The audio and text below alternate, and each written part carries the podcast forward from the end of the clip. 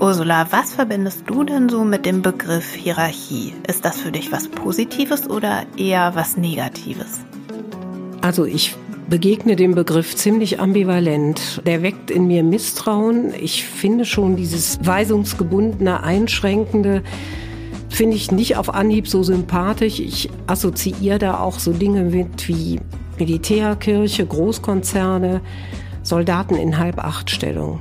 Ja, und ich assoziiere ein bisschen was Verwirrendes damit. So ein Riesenorganigramm, wo man irgendwie erstmal durchsteigen muss, wer eigentlich für was zuständig ist und auch so ein bisschen, dass eine Organisation behäbig ist, dass da viele arbeiten mit so denglisch klingenden Titeln wie Junior Vice President oder sowas.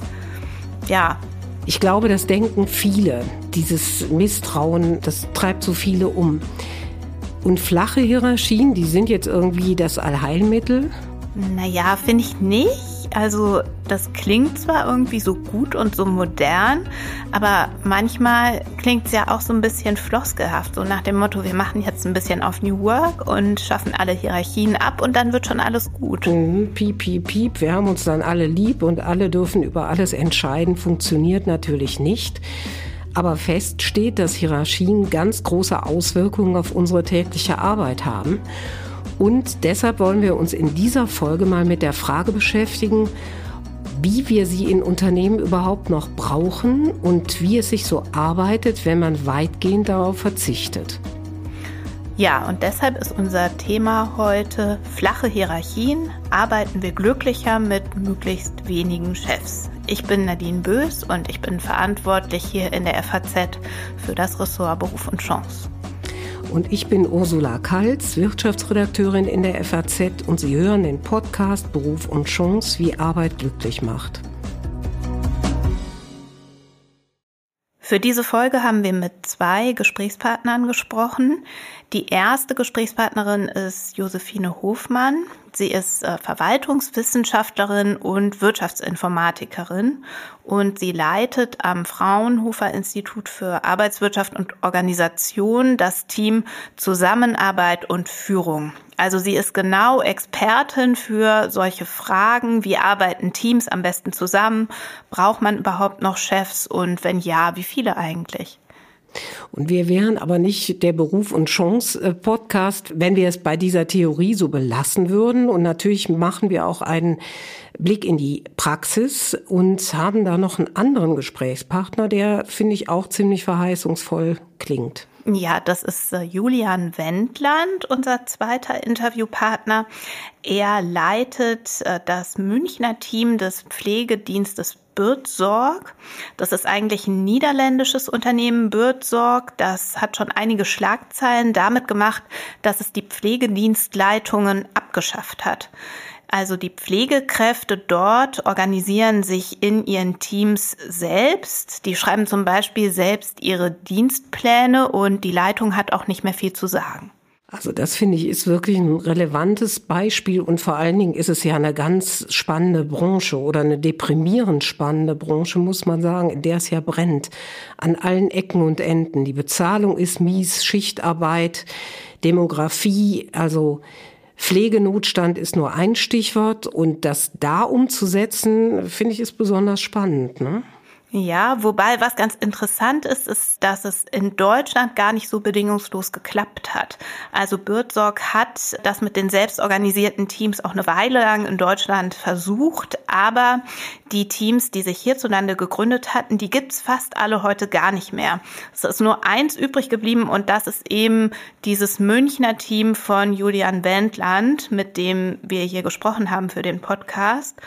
Und er hat mir in unserem Interview auch erzählt, dass da in München nicht so ganz alles völlig hierarchiefrei funktioniert, wie das mal so gedacht war und wie das niederländische Modell das auch eigentlich vorgesehen hatte, sondern er musste als Chef so manche Aufgaben wieder selbst zurücknehmen, weil es dem Team einfach zu viel war, das alles selbst zu verwalten.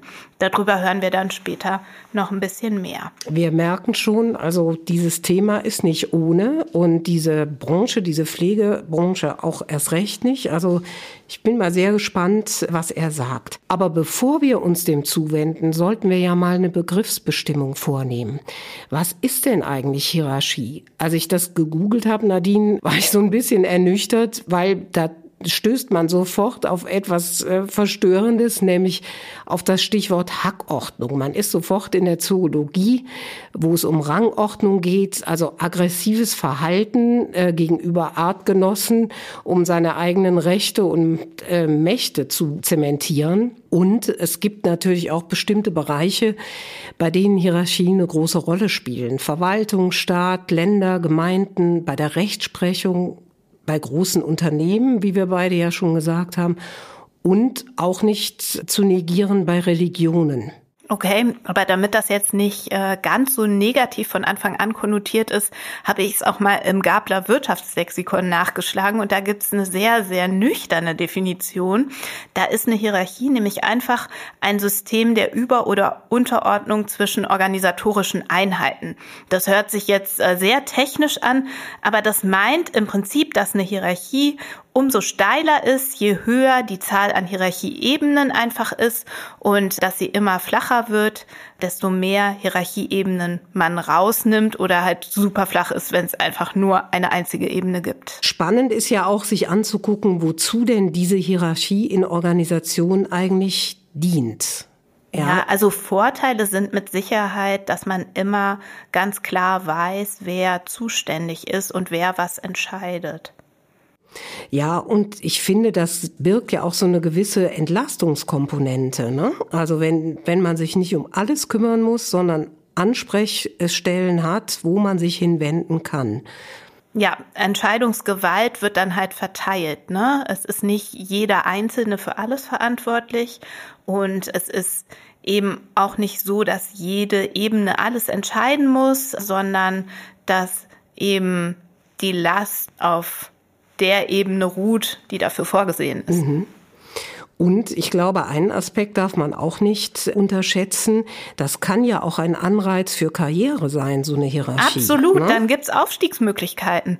Ja, und das finde ich ist ja ein ultra spannendes Thema. Ja, aber was auch stimmt, und da lagst du ja nicht so falsch mit deiner Google-Recherche. Die Hierarchien haben schon ein relativ schlechtes Image. Die gelten als behäbig, als altbacken, als irgendwie bestimmend, sodass der Einzelne nicht so seine Meinung sagen darf. Und zu diesem schlechten Image habe ich auch unsere erste Expertin befragt. Josephine Hofmann beschäftigt sich ja am Fraunhofer Institut in Stuttgart damit berufsmäßig, wie man Unternehmen gut organisieren und führen kann. Und mit der habe ich auch darüber gesprochen, was die Menschen eigentlich an Hierarchien nicht so mögen ich würde mal sagen, Hierarchie wird ganz stark verbunden mit so Themen wie langsam, bürokratisch, nicht nachvollziehbar, irgendwie äh, festgefahren. Ich glaube, da stecken eine ganze Menge an, an Assoziationen dran, die, die schon auch damit zu tun haben können, die aber erstmal per se mit dem schon ganz alten und sehr guten Organisationsprinzip von Hierarchie erstmal gar nichts zu tun haben. Hierarchie heißt ja eigentlich nur, dass im Prinzip wirklich ganz klar bestimmt ist, wer in welchen vor allem Entscheidungssituationen über was zu befinden hat und was wo wie hingegeben wird, damit es im Zweifelsfall schnell, sicher und auch in einer abgestimmten Form erfolgen kann. Und damit kriegt man schon ein bisschen raus, das ist nicht unbedingt das, was die meisten Leute damit assoziieren, nämlich irgendwelche unnachvollziehbaren äh, Ebenen in, in Unternehmen, meistens die, wo Leute sitzen, von denen man gar nicht so richtig eine Fantasie hat, was die eigentlich den ganzen Tag machen. Also ich fasse mal zusammen, das schlechte Image von Hierarchie kommt vor allem daher, dass man einfach manchmal zu viele von diesen hierarchischen Ebenen hat, dass man so das Bedürfnis verspürt, das Unternehmen müsste man mal entschlacken. Ja, und was mir noch so nachweht, ist diese Formulierung, dieses Misstrauen, man weiß gar nicht so richtig, was die Leute so machen. Ich glaube, dieses Klischee haben wir nicht alle, aber das war bei einigen Menschen schon misstrauisch über Behörden, ja, dass man so denkt, warum ist denn der Sachbearbeiter noch da und diese Stelle und da noch ein Antrag? Also es ist so ein bisschen undurchsichtig. Naja, da sind wir wieder bei meinem Bild von diesem verwirrenden Organigramm. Und ich glaube, diese Bilder, die haben wir alle so vor uns. Das wollen wir also nicht oder da sind wir etwas skeptisch. Was ist denn jetzt eigentlich so gut an flachen Hierarchien? Lassen wir doch da mal überlegen, was ist da eigentlich so dieses Positive? Also ich sag mal sofort, ich glaube, da gibt es von vornherein so eine familiärere Atmosphäre. Ja, das verbindet man bestimmt damit. Es ist wahrscheinlich so, dass jeder sich dann in einer flachen Hierarchie mehr gehört fühlt und mehr einbezogen. Ja, und wem das jetzt vielleicht zu gefühlig klingt, das ist ja durchaus anregend. Denn wenn man sich so wohl fühlt, dann ist man ja auch mehr motiviert mitzudenken, als wenn so die eigene Meinung oder eigene Vorschläge sofort abgewehrt werden. Und ich finde auch dieses Stichwort mehr Verantwortung übernehmen zu können, das ist, finde ich, für viele Leute ein unfassbarer Motivator. Ja, und wahrscheinlich kann es auch deutlich kreativer und innovativer machen, weil man spricht seine Ideen ja vor allem dann aus, wenn man auch weiß, dass die wirklich gehört werden. Ansonsten behält die wahrscheinlich ja jeder eher für sich. Eher für sich, schon aus Angst. Andere können sich mit diesen Federn schmücken oder man rennt damit sowieso vor die Pumpe oder es versackt irgendwo. Ich glaube, gerade dieser letzte Punkt ist auch ganz entscheidend für Start-ups. Also das hat ja Gründe, dass gerade in Start-ups und in jungen, innovativen Unternehmen diese Hierarchien in der Regel sehr flach sind oder dass das junge Leute auch einfordern. Mhm, aber gerade so Startups, die sagen dann ganz schnell, wir brauchen gar keinen Chef. Und das, äh, muss ich sagen, ist überhaupt nicht so leicht in Deutschland. Nee, nein, das geht doch gar nicht. Also zum Beispiel eine GmbH, die braucht schon rein aus juristischen Gründen einen oder mehrere Geschäftsführer. Und es ist nicht so leicht, irgendwie eine Organisationsform zu finden, die juristisch funktioniert, ohne Chef. Aber es ist auch so, dass unsere Expertin Frau Hofmann sagt, dass es bei flachen Hierarchien ihrer Meinung nach auch gar nicht so sehr darauf ankommt, dass man gar keine Chefs mehr hat, sondern sie ist der Meinung, dass es da um andere Dinge geht. Aber jetzt kommt es natürlich auf die große Frage an wer bestimmt, wer dieser Geschäftsführer wird. Ist es jemand, der einfach gesetzt ist tatsächlich von irgendjemandem, wo die Leute, die unten drunter arbeiten, keinen Einfluss haben? Ist es jemand, der von dieser Gruppe gewählt wird? Ist es jemand, der von dieser Gruppe vielleicht dann auch temporär nur installiert wird und in einem regelmäßigen Abstand äh, hinterfragt wird, ob das noch die richtige Person ist? Also das muss man vielleicht erstmal erstmal vielleicht sagen, um da ein bisschen aufzuräumen, glaube ich, in so mancher Diskussion. Und die Frage also der Legitimation, also wer wer ist tatsächlich verantwortlich für die Besetzung von hierarchischen Positionen, ist schon mal eine ganz ganz wichtige, die natürlich auch viel über Machtverteilung sagen kann. Ja, aber diese Idee, den Chef wirklich zu wählen, das finde ich ja eine ziemlich radikale Idee, oder? Ich finde die total radikal und ich merke, mir mangelt es da auch so ein bisschen an Fantasie, mir das konkret so vorzustellen. Absolut. Stell dir mal vor, so ein Chef fängt an, Wahlkampf Ach, zu machen. Um Himmels Willen. Ja, der kann ja, wer weiß, was dann versprechen, nur damit die Mitarbeiter ihr Kreuz bei dem machen. Ihr kriegt doppelt so viel Urlaub von mir oder ich erhöhe alle Boni und also ich, ich finde das irgendwie einen relativ gruseligen Gedanken, weil der verliert ja im Wahlkampf auch im Zweifel jeden Bezug dazu, was dann gut fürs Unternehmen ist, oder? Also ich finde es auch total gruselig und ich finde, da sind wir auch schnell auf dieser Ebene Freibier für alle. Also vor allen Dingen, weil Macht äh, Menschen ja auch ändert, ja. Und wenn die wirklich derart motiviert sind, so aufzusteigen, wer weiß, was da alles so versprochen wird. Aber es gab doch da schon mal Experimente, oder erinnere ich das falsch, Nadine? Äh, hast du nicht mal darüber was äh, geschrieben? Gab es nicht mal so ein Experiment, wir wählen unseren Chef selbst? Ja, das stimmt. Das ist schon ein paar Jahre her. Ich hatte da, ich glaube, vor drei oder vier Jahren mal einen Artikel drüber geschrieben. Die äh, Schweizer Haufe Umantis hatte mal mit einem Chefwahlsystem experimentiert und die haben das dann aber wieder abgeschafft. Mhm. Und äh, da ging es wirklich bei dieser Abschaffung vor allem darum, dass die Unternehmenskultur unter dem Wahlsystem am Ende ziemlich gelitten hatte. Also es gab einfach ganz viele, die, wenn die unzufrieden waren, einfach ihren Mund gehalten haben und nichts mehr gesagt haben und einfach gewartet haben, bis sie am Ende der Wahlperiode dann wieder ihr Kreuzchen machen konnten. Und das war überhaupt nicht gut für das Unternehmen. Und die haben dann auch gesagt, wir wollen das nicht mehr. Das ist ja jetzt wirklich ein ganz extremes Beispiel, auch finde ich ein ziemlich ernüchterndes. Aber es gibt natürlich auch Milieus, wo Hierarchien so eine große Rolle spielen, haben wir ja eingangs schon gesagt. Stichwort nochmal Militär, wo Befehl und Gehorsam und äh, Nachfolge ja extrem wichtig sind. Dieses Militärbeispiel ist das eine. Was ich aber finde, was noch vielleicht eingängiger ist, ist das Stichwort Katastrophenschutz, was ja gerade in diesen Monaten ziemlich relevant ist. Und ich finde, da kann man sich sehr schnell dran vergegenwärtigen, wie schwierig das wäre, wenn es da keine Hierarchien, keine klaren Zuständigkeiten gäbe.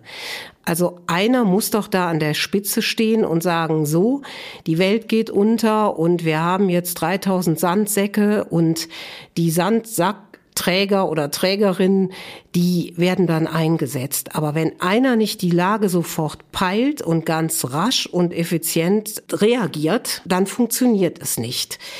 Also kurzum die Frage, gibt es denn so Branchen außer der Kreativen, wo man sagen würde, Hierarchien spielen nicht die ganz große Rolle? Also ich glaube, dass es schon irgendwie sehr große Unterschiede gibt, in welchem Kontext man sich bewegt. Aber ich habe einfach mal Josephine Hofmann danach gefragt, ob es denn eigentlich bestimmte Branchen oder Berufe gibt, wo mehr Hierarchie angebracht ist aus ihrer Sicht. Also ich, ich würde es vielleicht weniger an Branchen festmachen, sondern eher an der inhaltlichen Art der Tätigkeiten. Und ich glaube, überall da, wo sie eben wirklich vermehrt sehr wissensintensive Tätigkeiten haben, wo sie eben dann auch definitionsgemäß sehr stark einfach auch auf die Expertise jedes einzelnen Mitarbeiters Mitarbeitenden in seiner Fachinformationen und in seiner, in seiner Fachfunktion einfach angewiesen sind. Und es ja im besten Fall, muss man ja schon fast sagen, so ist, dass der Mitarbeiter im Zweifelsfall in dem speziellen Thema mehr weiß, wie der, wie der faktische Vorgesetzte oder die Führungskraft. Ich glaube, überall da, wo es so zugeht, wird man sich streng hierarchische Abläufe und Verhaltensweisen gar nicht mehr leisten können, weil das, glaube ich, alle Beteiligten auch nicht als angemessen empfinden würden. Ja, da geht's dann um dieses Stichwort New Work, was ja alle sagen, dass immer wichtiger wird, da spielt wahrscheinlich auch der Fachkräftemangel mit rein, also dass gut qualifizierte Leute einfach so arbeiten wollen, dass ihre Stimme auch gehört wird im Alltag. Und natürlich darf man die guten Fachkräfte nicht vor den Kopf stoßen, sonst gehen die einfach heutzutage. Sonst gehen die und sagen, es gibt auch anderswo gute Arbeitgeber, ganz genau. Und dazu gibt's ja auch jede Menge Studien. Eine, die ich besonders beeindruckend fand, ist von Kienbaum und vom Jobportal Stepstone. Die haben immerhin 12.000 Arbeitnehmer befragt, und zwar sowohl Fachkräfte, aber auch 42 Prozent Führungskräfte. Und 80 Prozent sagen, sie bevorzugen ausdrücklich flache Hierarchien. Ja, sie wollen keine direkten äh, Weisungsbefugte, außer vielleicht die Geschäftsführung. Das akzeptieren sie schon. Was ich auch so interessant finde, ein Drittel hätte zwar gerne so einen Chef, der eine klare Anweisung gibt, aber die Umsetzung, der Weg dahin, wie das dann gemacht wird, das spielt ja auch später, glaube ich, bei dem Pflegebeispiel eine große Rolle, der soll nicht überwacht werden, sondern da wollen die Mitarbeiter wirklich selber kreativ und eigenverantwortlich agieren. Und das finde ich ist sehr, sehr nachvollziehbar. Mhm. Und trotzdem könnte ich mir vorstellen, dass diese vielen Freiheiten auch gar nicht für alle was sind. Also nicht immer will man ganz viel Mitverantwortung haben. Manchmal, das hast du ja auch schon gesagt, wollen die Leute, dass etwas entschieden wird. Und Josephine Hofmann, mit der ich gesprochen habe, die kennt das sogar aus eigener Anschauung. Absolut. Also wir haben mal auch, wir haben ja schon Projekte begleitet, also zum Beispiel auch in der öffentlichen Krankenversicherung, äh, worüber auch relativ offen berichtet worden ist. Da hat man einfach mal gesagt, wir möchten so die typische erste äh, Führungsebene gerne abschaffen, weil genau bei der Argumentation wir glauben, dass unsere sehr qualifizierten Sachbearbeiter das eigentlich selber können. Wir brauchen da keine, keine hierarchischen Führungsfunktionen mehr. Und äh, so einen Versuch haben wir begleitet und es ist genau wie Sie sagen. Es gab eine Gruppe, die empfindet das als große Chance, einfach auch selbst selber vielleicht äh, in einer anderen Form zu arbeiten und auch sich einzubringen in die eigene Arbeit.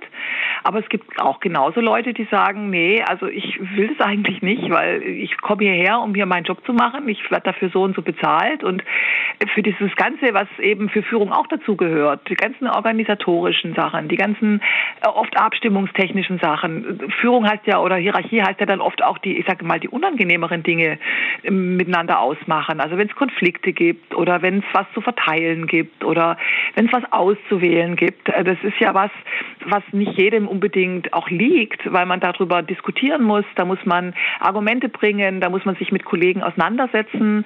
Das ist schlicht und ergreifend auch ein Arbeitsaufwand, der von manchen Leuten einfach auch gescheut wird. Ja, das glaube ich auch, weil sich zu einigen und über alles immer einen Konsens finden zu müssen, das ist total anstrengend. Und manchmal wünscht man sich dann vielleicht, dass es auch so ein bisschen schneller und effizienter geht. Ja, und ich finde, das muss man auch respektieren und achte so Leute auch sehr. Ich finde, da darf man auch gar nicht vorschnell urteilen, so nach dem Motto, das sind die geborenen Mitläufer, die wollen nur Rädchen im Getriebe sein. Nee, überhaupt nicht. Aber wenn man sich so bewusst ist über das, was man an seiner Arbeit schätzt und gerne macht und den ganzen, ich sag mal ein bisschen despektierlich, Orgakram sollen dann die Führungskräfte übernehmen, ist doch völlig in Ordnung. Ja, aber wo du Orgakram sagst, ich glaube, wir müssen vielleicht auch ein bisschen differenzieren, über welche Unternehmensgröße wir reden, weil der Orgakram in so einem kleinen kreativen Start-up, der ist vielleicht ja auch gar nicht so immens. Der und es gibt ja. ganz mhm. unterschiedliche Konstellationen, wo man sich das vielleicht auch eher leisten kann, dass einem das keiner abnimmt und alle alles machen. Und es gibt Konstellationen, wo es nicht so einfach ist. Danach habe ich auch Frau Hofmann gefragt. Naja, ich glaube, eine, die Größe einer Organisation hat insofern schon was damit zu tun, dass wir ja eben genau, um einfach aktionsfähig zu sein, wissen, dass man einen, einen ich sag mal, einen Kreis von 100 Mitarbeitenden, den kann man nicht mehr auf Zuruf organisieren, praktisch, also ohne eine klare Struktur und eine damit in der Regel auch zusammenhängende Hierarchie. Das, das geht einfach schlecht. Also ich glaube, äh, ursprünglich hat man mal so unterschieden und hat gesagt, es gibt so typische, so Größenstufen. Also ich glaube, so eine Gruppe bis zu 30 Mitarbeitenden kann man ganz gut sozusagen sozusagen auf Augenhöhe führen. Dann so zwischen 30 und 100 gibt es dann schon in der Regel erste funktionale oder einfach Ausgliederungen und dann sind es in der Regel dann einfach auch, ich sage jetzt mal, Vertreter oder Sprecherpositionen, die aber eben auch hierarchisch festgemacht werden können. Und für viele weitere Leute gilt dann oft so die, die Größenordnung in heutigen Unternehmen zumindest mal von 300, 400 dann auch noch eine als eine, wo man dann sozusagen in die nächste Stufe der, der hierarchischen ähm, Organisation tatsächlich einsteigen könnte. Also das sind so die, aber natürlich super pauschalen Größenordnungen, die mir so bekannt sind, aber die wir, glaube ich, so vom täglichen Alltagskontext auch alle ganz gut nachvollziehen können. Also ich finde, da sagt sie natürlich was ganz Entscheidendes. Das ist so ein bisschen, also ich will nicht sagen banal, aber das ist ja absolut logisch. Natürlich kann man ein kleines Team wesentlich einfacher ohne Häuptlinge irgendwie führen als einen Weltkonzern. Also das ist jetzt auch ein Extrembeispiel, aber ein Weltkonzern, der international über Kontinente agiert, da muss es ganz, ganz messerscharfe Zuständigkeiten und Hierarchien geben. Sonst würde ich äh, mal von außen attestieren, bricht das Chaos auf. Aber es ist ja interessant, dass sie das nochmal so auf den Punkt bringt, Josephine Hoffmann, ja? Ja, wir können, wenn es um die Unternehmensgröße geht, auch mal zu unserem Praxisbeispiel schwenken, weil da war es tatsächlich so, dass dieser Pflegedienst, der das probiert hat, in München und auch anderswo in Deutschland selbst organisiert zu arbeiten, auch ein bisschen an die Grenzen gestoßen ist, weil die Teams zu groß mhm. waren. Ich habe darüber mit Julian Wendland gesprochen. Ich habe schon eingangs gesagt, der ist äh, Pflegedienstleiter von Bürtsorg München. Das ist eben ein Pflegedienst, der relativ selbstorganisiert arbeitet. Julian Wendland hat mal Krankenpfleger gelernt, dann hat er noch ein Pflegestudium auch draufgesattelt und als äh, seine Stationsleitung im Krankenhaus aufgehört hat, hat ihn das dazu inspiriert, eine Bachelorarbeit darüber zu schreiben, wie man denn vielleicht eine Krankenstation führen kann, komplett ohne Stationsleitung. Und in der Zeit hat er sich dann ziemlich viel Theorie zu diesem Thema angelesen und ist auch auf dieses Modell eben von Birdzorg, was eben ursprünglich aus den Niederlanden stammt, gestoßen und die haben sich eben auf die Fahnen geschrieben, sehr nachbarschaftlich und in den Teams selbst organisiert zu arbeiten, möglichst wenig Verantwortung bei der Pflegedienstleitung zu haben und ganz viel Entscheidungskraft wirklich bei den Pflegenden, die am Patientenbett sind. Das ist so die Idee. Finde ich, ist eine wunderschöne Idee und ein ganz hehres Ziel. Aber wie ist der denn nach München gekommen? Nadine? Ja, also dieses Münchner Bürdsorgpflege Team ist nach eben diesem niederländischen Vorbild so entstanden, dass ein klassischer Pflegedienst in einem Münchner Stadtviertel von Bürzog übernommen wurde. Mhm. Und dann war sozusagen das Ziel, die Leitungsfunktion komplett überflüssig zu machen und ganz viel in die Hände der Mitarbeiter zu geben. Und Julian Wendland hat mir erzählt, wie eigentlich erstmal in einem klassischen Pflegedienst, den er da ja nach der Übernahme auch vorgefunden hat, sozusagen, mhm. das Ganze funktioniert mit der Pflegedienstleitung und wie es Bürdsorg nach ihrem Modell versuchen, ganz anders zu machen. Die Pflegedienstleitung, die ist eigentlich für alles zuständig. Im, im deutschen Modell, die äh, kümmert sich um die Organisation, Einteilung, Personalsachen, Marketing, Werbung, alles, was man sich halt so in einem Unternehmen, kleinem Unternehmen vorstellen kann.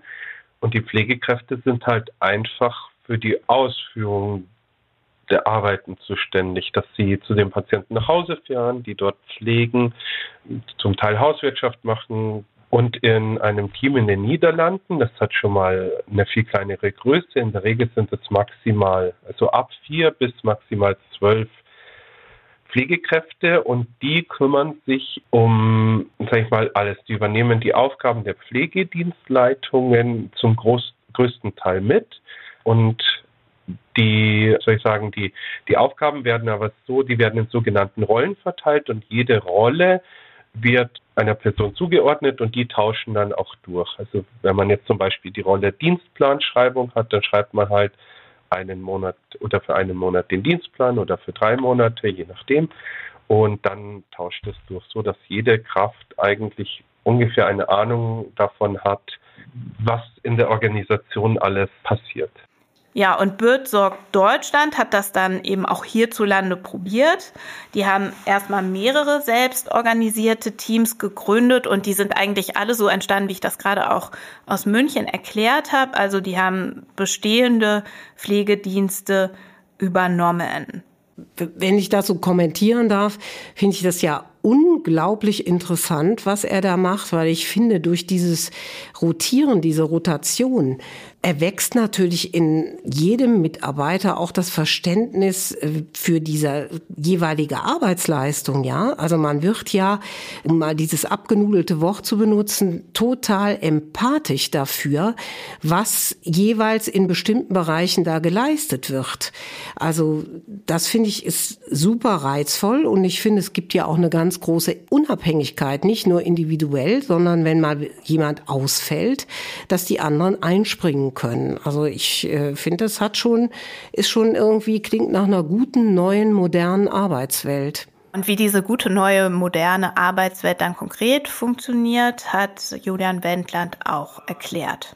Was sehr gut läuft ist zum Beispiel der Austausch der Pflegekräfte untereinander. Es geht nicht mehr alles über meinen Schreibtisch, sondern es wird viel untereinander geredet. Die Ärzte, also die, die Netzwerkpartner, wie, wie bei Bezirk oft gesagt wird, werden einfach informiert, die Angehörigen. Da entsteht ja eine Dynamik, von der ich halt häufig gar nichts mitbekomme und ich auch sehr froh darüber bin, weil ich kann mir auch nicht alles merken und wenn sie sich untereinander gut vernetzen und äh, absprechen, dann läuft es in der Regel deutlich besser. Genau. Ansonsten finde ich, also es war davor sehr stark also sehr kopfzentriert. Es ging alles über den Schreibtisch der Leitung und alles hat, sie hat das dann alles organisiert, sich um alles gekümmert und so. Das war auch super. Aber für das System, wie es vorgesehen war, war das natürlich viel zu viel. Jetzt machen die Pflegekräfte viel mehr selbst und müssen nicht mehr bei allem rückfragen und so weiter. Also das flecht mich aus zwei Gründen. Einmal finde ich, dass das ein wirklich ein beeindruckendes Beispiel für Kollegialität ist. Ja, es ist ja wirklich kollegial geregelt, wie die untereinander sich vernetzen und ich unterstelle mal oder so habe ich ihn auch verstanden. Dadurch wächst ja auch das Selbstbewusstsein. Ja, ähm, das also ich gehe mal davon aus, dass die meisten sich dann auch mehr zutrauen gerade auf diesen Ebenen Gespräche mit Angehörigen, mit den Ärzten, also das finde ich ist schon sehr beispielhaft für eine gute Teamleistung. Ja, bestimmt, aber es hing auch am Ende tatsächlich viele Probleme daran. Jetzt nicht so sehr in München, aber in den anderen Bürzog-Teams, die sich in Deutschland gegründet haben. Ein großes Problem war, dass in Deutschland die Teams einfach oft zu groß mhm. waren, um sich selbst zu verwalten. Und dann kam eben dieser Fachkräftemangel dazu die Pflegedienste sind ja wirklich notorisch unterbesetzt und dann war es einigen einfach zu viel, auch noch diese ganzen administrativen Aufgaben von der Leitung mit zu übernehmen. Und dann äh, sagte Julian Wendland mir auch noch, gab es oft Probleme wegen Bürokratie. Also, dass sie einfach sehr viel Dokumentation und bürokratische Dinge zu erledigen hatten und dann eben als Team ohne Leitung damit einfach überfordert waren. Und so haben sich nach und nach in Deutschland eigentlich alle Birdsog-Teams, die mal entstanden waren, wieder aufgelöst. Und München ist das einzige, das bis heute überlebt hat. Wir können auch mal reinhören, was Julian Wendland dazu sagt. Viele Leute sind natürlich auch gewohnt, in hierarchischen Organisationen zu arbeiten. Ich glaube, es hat auch manchmal etwas der Mut gefehlt, etwas Neues zu wagen. Auch wenn natürlich viele Leute, die dorthin kommen, sich natürlich auch ein anderes Arbeiten wünschen. Aber mit dem anderen Arbeiten kommen natürlich auch mal, Verpflichtungen einher, die man vielleicht äh, davor gar nicht so ausmalen kann. Naja, ich meine, wenn man die Aufgaben übernimmt, die die Pflegedienstleitung übernimmt und das in Anführungszeichen nicht gelernt hat, muss man natürlich, braucht man halt natürlich viel Selbstdisziplin und Motivation, das alles zu lernen. Also die Aufgaben sind nicht gering und die Bürokratie in Deutschland ist halt einfach immens. Und in den Niederlanden ist es halt nicht so. Die haben ein deutlich leichteres und vereinfachtes System. Und das fällt halt in Deutschland manchmal etwas schwer. Man braucht halt wirklich für manche Dinge immens viel Zeit und Kraft, um diese Sachen zu bewältigen. Und dazu hat er mir auch noch ein paar Beispiele aus der Praxis genannt. Zum Beispiel, dass man in Deutschland immer ganz kompliziert Verordnungen vom Arzt einholen muss als Pflegekraft, weil einem dann bestimmte Einschätzungen einfach selbst nicht zugetraut werden. Und in den Niederlanden darf dann andererseits die Pflegekraft einfach mal selbst entscheiden, ob jetzt die Beine des Patienten geschwollen sind und deshalb Kompressionswickel gemacht werden sollen. Also das ist dort alles so ein bisschen direkter und dazu kommt, äh, sagte er, dass es auch äh, digitaler läuft in den Niederlanden, also dass die ganzen Systeme besser digitalisiert sind. Aber dann würde ich so als Außenstehende, die also mit dieser Branche beruflich zumindest gar nichts zu tun hat, äh, einfach sagen, sehr schade, man müsste ja eigentlich von den Niederlanden lernen.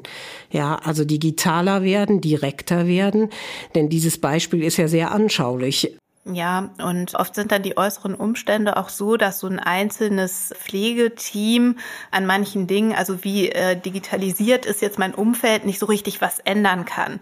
Und äh, deshalb hat Julian Wendland auch in seinem konkreten Münchner Fall gesagt, okay, wenn ihr mit manchen Sachen überfordert seid, dann nehme ich eben doch als Leitung wieder manche klassische Leitungsfunktionen zurück. Und in München ist es jetzt zum Beispiel auch so, dass er wieder die Dienstpläne schreibt, weil die Leute das selbst organisiert einfach zeitlich nicht schaffen. Absolut. Da gibt's noch so eine schöne Floskel, also ein schönes Stichwort zu. Die meisten Menschen wünschen sich halt so eine indirekte Steuerung. Ja, also dass die Fachkräfte schon frei walten können.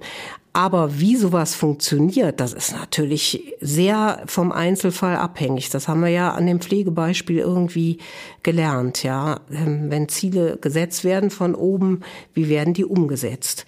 Also was ich so mitnehme, ist, dass es vielleicht manchmal auch gar nicht unbedingt so eine technische Frage ist, nehme ich jetzt eine Ebene raus oder nicht, sondern dass es manchmal auch eine Frage des Führungsstils ist.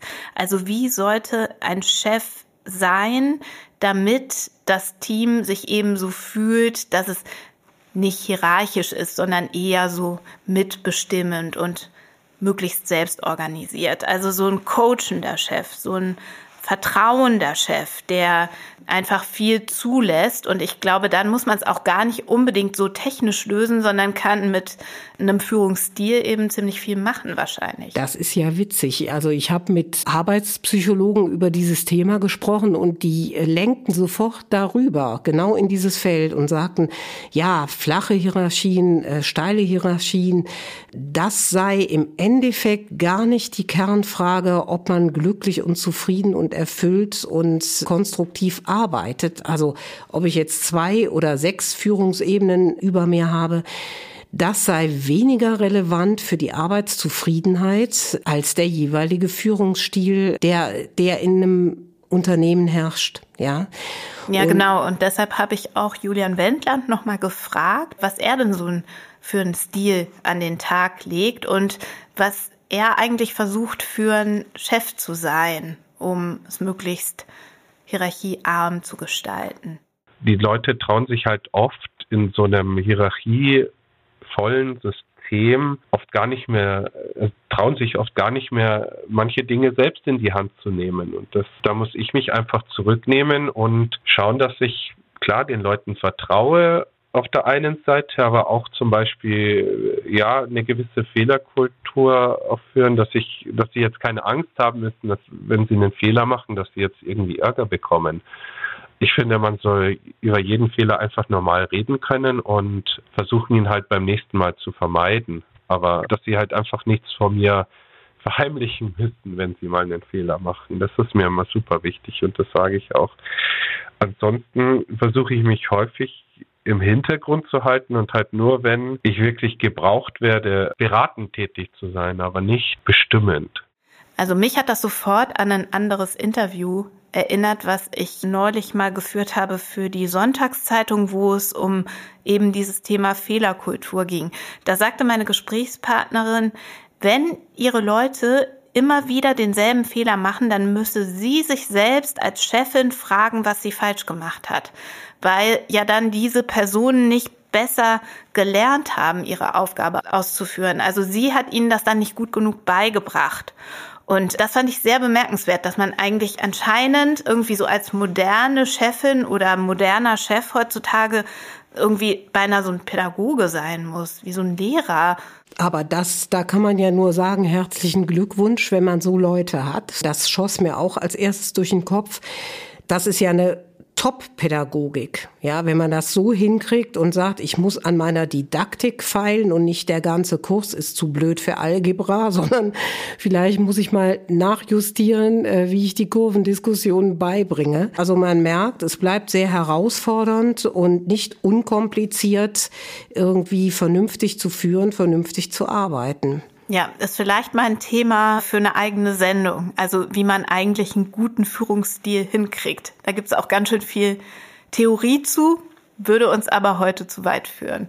Wir hören uns gerne wieder in der kommenden Woche. Unseren Podcast gibt es jeden Montag und jede Folge steht immer unter der Frage, wie Arbeit glücklich macht. Wir würden uns freuen, wenn Sie uns auch kommende Woche wieder zuhören. Für diesmal bedanken wir uns bei David Brucklacher, Kevin Gremmel und Christopher Nagor, die uns hier im Studio tontechnisch betreut haben.